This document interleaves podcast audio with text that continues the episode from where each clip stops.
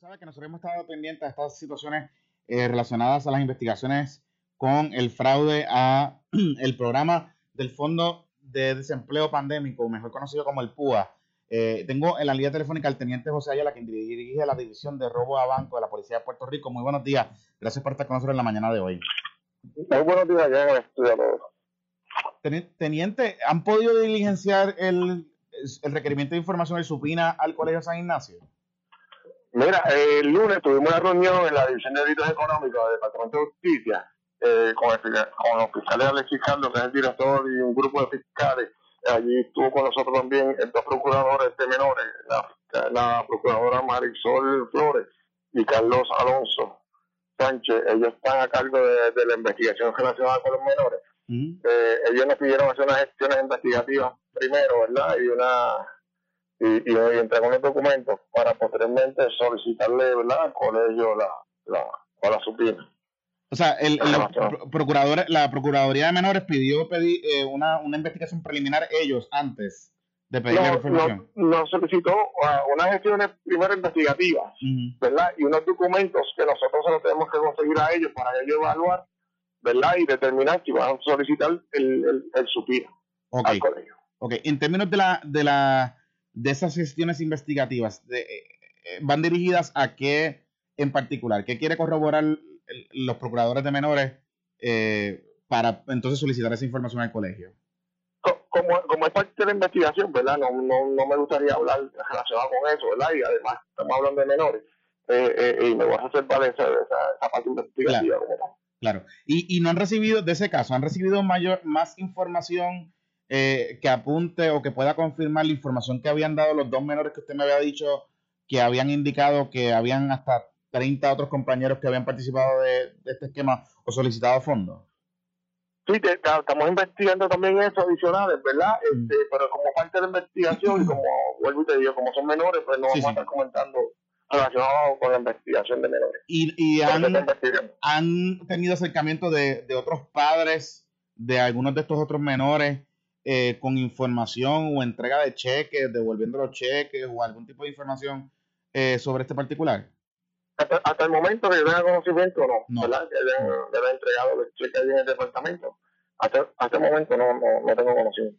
En términos de estos otros esquemas que ustedes han identificado, que se han hecho algunas eh, intervenciones en estos últimos días, ¿cuál ha sido el patrón que ustedes han podido identificar? ¿Es robo de identidad? ¿Es personas llenando eh, de forma fraudulenta eh, los beneficios explotando la vulnerabilidad del sistema. ¿Qué es lo que ustedes han podido identificar que, se repite, digamos, en esta investigación? Mira, hasta el momento, ¿verdad? El día de ayer eh, hemos tenido 38 arrestos relacionados con el caso de Cuba, 199.950 bienes recuperados.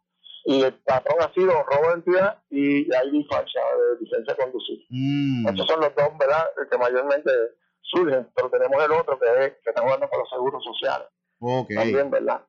Ok, o sea que, que realmente lo que estamos, lo que estamos viendo en esta en esta primera etapa es no realmente, no necesariamente fraude de personas que están solicitando que no hubiesen, se hubiesen beneficiado, sino de personas que le han robado la identidad o que le han robado o que le han dado o que han utilizado su información para solicitar de forma fraudulenta esto. Claro, claro, se, mm. han visto varios, varios modos operando, verdad, eh, como tú bien lo has dicho. Sí, que, que, parece más como una actitud de intención criminal, más allá de, de digamos, eh, personas que quieran, qué sé yo, coger fondos del gobierno eh, por alguna razón. entendemos que sí, lo que mm. pasa es que estamos esperando los documentos del Departamento del Trabajo, que básicamente es la solicitud que usted llena, ¿verdad? Sí eh, a ver qué, qué todas estas personas pusieron en, en, esa información, ¿verdad? Y ahí está la intención como tal. Y eso es lo que estamos esperando de parte del, Departamento del Trabajo, esos documentos. Y, y eh, en términos de los bancos, eh, ¿las instituciones financieras le han mostrado algún tipo de preocupación con la cantidad de, de, de, personas que han tenido que atender por estos cheques y la potencialidad de, de fraude o de exponer a su personal a poder identificar o no cuándo es un cheque fraudulento o cuándo es una persona que no es la persona que está solicitando el PUA? Eh, ¿Han tenido ese tipo de conversación? lo que pasa es que ¿verdad? los cheques, en cuanto a, los cheques, los cheques son buenos, los cheques son emitidos por el Departamento de Trabajo. Mm. Eh, ellos, pues la, la institución bancaria pues tiene que cambiarlo porque con, con el cheque no hay, no hay nada. básicamente con la información que se, que se utiliza para llenar el cheque. Ahí es que se comete el delito. Este, este, ellos no, ellos llegan a la institución y hacen su, su protocolo y ahí que se percatan de, de la licencia. Claro, claro. Así que, que realmente hay esa, esa, esa, digamos, no coordinación, sino parte de los protocolos del propio banco de, de, asegurarse que la persona que, con la que están girando el cheque, pues la persona que, que realmente es. Eh, y, y, le, y, le, pregunto, son estas personas lo, usualmente lo que hacen es que cambian el cheque en efectivo, no lo depositan, lo cambian en efectivo. Eso, eso, es correcto, la, la, gran mayoría, para decirte no, eh, es que van al, banco, como el cheque está emitido por el Banco Apurel, mm. pues van al banco y el banco se lo tiene que cambiar en efectivo. Claro. Claro. Sí, que, que ahí es que es un poco más difícil, una vez se haga el, se cambia el cheque, es un poco más difícil identificar después a la persona o lo que sea, porque definitivamente, y más, y más si es robo de identidad, ¿verdad? Lo, lo, único que usted tiene es la foto de esa persona que usted tiene de frente, pero la información es falsa. Claro. Esto nos hace más cuesta arriba en cuanto a la investigación. Ya, para finalizar, eh, eh, sobre esta intervención que hubo en una, en una residencia, eh, que usted me puede comentar, o sea, porque me llama la atención que la persona, una de las personas que fue intervenida, eh, tiene o, o, tuvo, estuvo preso o estuvo relacionado a alguna ganga, particularmente de la, de la ganga de Ángel, Angelo Millones, eh, del narcotraficante Angelo Millones en algún momento dado.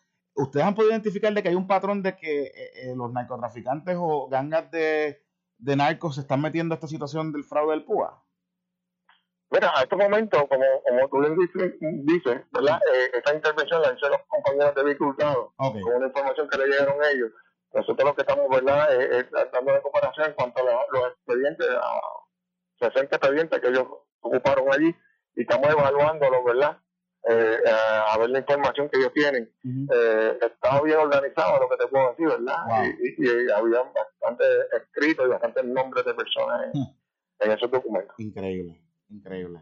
Eh, y, y, era, y era similar al esquema que usted me había comentado, de que se le tramitaba eh, el dinero a cambio de un por ciento para la persona que lo hacía. En los documentos, en los documentos, ¿verdad? Que pudimos tener acceso, así, así lo dejaban wow. Increíble. Estaremos bien pendientes sobre este particular. Teniente, como de costumbre, gracias por estar disponible para nosotros en la mañana de hoy. Buen día. Claro, igual, saludos a Amigos, son las 7 Para hablar un poco sobre esto, yo tengo en la línea telefónica al secretario del Departamento de Trabajo y Recursos Humanos de Puerto Rico, el licenciado Carlos Rivera. Muy buenos días, secretario. Gracias por estar con nosotros. Buenos días, gracias por la oportunidad y saludos a toda la audiencia. Bueno, voy a comenzar con el asunto eh, de, de los esquemas que se están investigando, eh, particularmente.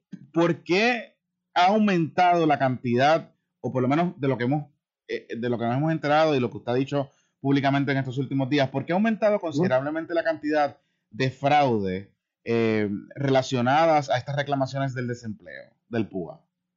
Bien, siempre, ¿verdad? En todo trámite que se hace, ya sea de asignando fondos, ¿verdad? O algún tipo de beneficio, eh, puede, compensación, puede ocurrir, ¿verdad? Alguna situación de fraude. También así, ¿verdad? Que el Departamento del Trabajo eh, obviamente llegada y por, por, años tiene una, un área específicamente para trabajar fraude. De igual manera, la Oficina del Inspector General, de manera continua, eh, audita y verifica las transacciones eh, de lo que tiene que ver con desempleo, y en este caso ahora con Cuba. Así que eso es algo que, que, ¿verdad? que siempre se ha trabajado. Eh, la razón por la cual se están viendo estos casos es precisamente porque se, está, se están auditando, se están verificando esas transacciones. Así que si no se estuviesen verificando, pues obviamente no, no se daba, no salían estos casos a la luz. Así que es parte del trabajo que tiene el task force, que tiene un task force establecido del Departamento de Trabajo, agencias estatales y federales, para verificar estas transacciones e identificar aquellas posibles situaciones de fraude que en los demás estados pues, también se ha dado ocupación del PUA. Es algo que ha ocurrido a nivel nacional. En el caso de Maryland iban sobre 100 millones en, fraude. En el caso de Hawái ya van por 91 millones, algo que ha ocurrido. Porque la regulación federal, pues en ese sentido, pues ha sido bastante es bastante general, eh, ¿verdad? Y, permite, ¿verdad? Que, se puedan, fácilmente las personas puedan de alguna manera solicitar esto, esta compensación. Y lo otro bien importante es el robo de identidad que se ha disparado grandemente. Mm. Eh, secretario, en términos de la, de, de, la cantidad, del número, ¿cuánto es lo que ustedes estiman le ha costado eh, en términos de desembolso fraudulento a Puerto Rico en, en este sentido? Bueno, de, de, manera preliminar lo que hay son aproximadamente 34 restos, sin embargo hay múltiples investigaciones en curso que podemos dar un total. De esos 34 restos al menos hay alrededor de unos 175 mil dólares aproximados, quizás un poco más, que se ha logrado recuperar, pero todavía esa cifra no la podemos dar, como le menciono, hay muchas investigaciones en curso. Hay, más investigaciones de las que hemos, digamos, de las que públicamente han trascendido en, en ese sentido. Eh, se están dando, de verdad, el fraude se puede dar, tradicionalmente el fraude en el caso de desempleo se puede dar de distintas modalidades, se puede dar desde la, ¿verdad? la, persona que miente o provee información falsa para acceder a esta compensación o a estos beneficios. Eh, existe también el robo de identidad, es otra modalidad. Eh, a los efectos de alguien le roba la identidad, aplica con ese nombre y ese seguro social y se mete otro tipo de información. Así que hay distintas modalidades y lo que se hace es que se investiga eh, pues, las distintas posibles modalidades con las agencias estatales y federales. Secretario, ¿hubo una determinación o hubo alguna directriz o pedido de la fortaleza de que se agilizaran los desembolsos del PUA y esto provocó, digamos, que se, se quitaran algunas salvaguardas que tenía el sistema o que había diseñado la empresa Vertec para tratar de minimizar el fraude? Básicamente no. En el caso de, lo que tiene que ver con el proceso, el, como mencioné, la, la, lo que tiene que ver con el gobierno federal establece unas, unas guías, unos procesos de cómo se deben hacer. En ese sentido, pues al igual que los demás estados, eh, el proceso, querían que el proceso sí fuese rápido, así que el gobierno federal emitió unas guías, eh, y son unas guías que fueron generales, que se imparten a nivel, a nivel nacional de todos los estados, uh pero eso que es algo que, está ocurriendo en, otros estados. Así que en ese sentido, para, para agilizar nosotros el proceso, lo que se hizo fue la plataforma online, que era para que precisamente la gente no tuviese que ir en el momento de pandemia, no podía ir de manera presencial. Así que lo que se hizo fue en ese momento es que se hiciera de forma online, se solicitara electrónicamente y se metiera la documentación electrónicamente. Claro, pero, pero para esa plataforma, o sea, de esa plataforma, ¿tenía algún tipo de salvaguarda, digamos, diseñada para minimizar eh, el, la potencialidad de fraude en, la plataforma, en la herramienta, en el, caso, no lo tenía? en el caso de la plataforma, lo que se quería era que se hubiera una información que corroborara, obviamente, en adición a, la, que la certificación es bajo juramento, ¿verdad? Eh, la persona sometía bajo juramento su información, eh, que se supone que una presunción porque es bajo juramento, pero se le pedía también que subiera en la plataforma esa documentación. Y, las personas pues subían esa, esa documentación. Y esa era la forma también de, verificar, ¿verdad? Para, para que estuviesen claro que que, se, ¿verdad? que la persona era acreedor del beneficio. Eh, secretario, eh, le pregunto, ¿cuántas reclamaciones están pendientes del PUA de quien no se han desembolsado dinero? O sea, ¿cuántas personas todavía no han recibido eh, el beneficio, cualifiquen o no? Para que, idea, actualmente, para el número de todas las personas que ahora mismo están recibiendo beneficios de apoyo de desempleo, vamos por 481.679, dos al 3 de agosto, estamos hablando de casi medio millón, eh, solicitudes pendientes generales son 670.977. Eh, perdón, son solicitudes, disculpe, la totalidad de solicitudes. Eh, las, que están cobrando son 481.000, así que estamos hablando con un, sobre un 70% está cobrando. Y específicamente de lo que es Cuba, tenemos pendientes 27.569. Ok, o sea, 27.000 27, personas, 27 personas no han recibido todavía fondos por alguna razón del PUA. Sí. Eh, esos casos, esos casos tienen puntos controvertibles. Eh, así que esos casos de duda que tienen puntos controvertibles es precisamente que falta una información o hay que verificar una data o una información de, uno, de unos ciudadanos, ¿verdad? Para asegurarnos que esas personas son acreedores de esa, de esa compensación. Y esas personas, eh, una vez se determine su elegibilidad, ¿van a recibir el dinero retroactivo? ¿Van a, eh, ¿El dinero se pierde, no se pierde? ¿Qué, ¿Qué es lo que pasa no, con no se pierde. A los efectos de todas las personas que solicitan los periodos hasta el 25 de julio, que era la fecha hasta donde estaban los 600 dólares de compensación pandémica, si la persona cualifica para desempleo o cualifica para PUA, eh, en adición a eso va a recibir los 600 dólares. Así que eso se va a honrar eh, independientemente que el pago se efectúe ahora. Mm. Que de eso los ciudadanos no deben preocuparse. Y, y, la, y en términos de los fondos disponibles, el, el sistema todavía tiene capacidad. Ustedes tienen dinero en caja para, para seguir girando los beneficios. Al momento tenemos dinero en caja, eh, como todo, pues sí ha habido una situación, se ha parado, ¿verdad? la pandemia un número alto de casos, pero al momento el fondo es estable y va, ¿verdad? va a cumplir y puede cumplir con los, los compromisos de aquellas personas que verifiquen para los beneficios. E, esta situación que hubo con algunos cheques eh, hace algunas semanas que eh, algunas instituciones financieras estuvieron diciendo a las personas que no los podían cambiar o se estuvieron tardando en, reflejarse en algunas cuentas. ¿Qué fue lo que ocurrió con esa situación? Eso fue con una institución bancaria en particular. Eh, obviamente la, eh, es algo que tenemos pendiente para discutir más adelante con, con, varias instituciones bancarias ante la preocupación de tanto, de la tanto cheques. eh, si ¿verdad? los bancos son, son los primeros que pueden darse de la gran cantidad de cheques que se están emitiendo de manera diaria y ellos están recibiendo un alto volumen de, de cheques en los bancos. Eh, así que en, este caso de ese día en particular, pues, al parecer esa institución bancaria no, no quería recibir los cheques o por lo menos no, es que lo quería recibir, es que querían que los que fuesen efectivos, le permitieran en 24 a 48 horas que ese, que ese depósito fuese efectivo en la cuenta del ciudadano. Mm. Eh, y entonces una vez adquirimos el conocimiento, nos comunicamos pues solamente una, institución y luego entonces en cuestión de horas se comenzaron entonces a, a recibir esos cheques y que se pudiese al momento ese efectivo. O sea, que los cheques de, los, cheques de gobierno comúnmente cuando uno va al banco, eh, pues, ahí mismo eh, son es como si fuese efectivo. Eh, y ahí mismo uno puede cambiarlo y se deposita y es inmediatamente efectivo. Sí, que, que, realmente no era un problema de liquidez o de, que el cheque tuviese problemas. Era fue una determinación de la, de la institución bancaria particular. el, el, el banco sí, pues obviamente estaba preocupado por la situación de los cheques falsos y entonces eh, pues el banco parece que quería de alguna manera pues, que le permitieran un tiempo para ellos tramitar la transacción. Eso era mm.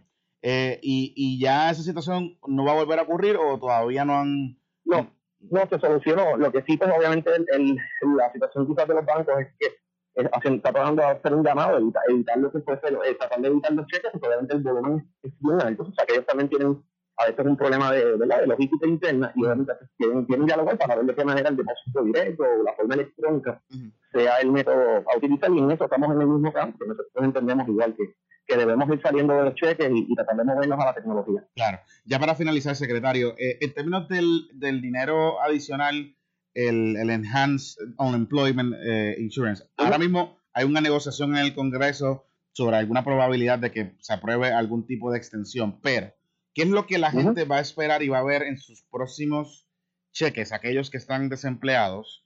Eh, ¿Qué es lo que van a ver en las próximas semanas en, esa cantidad?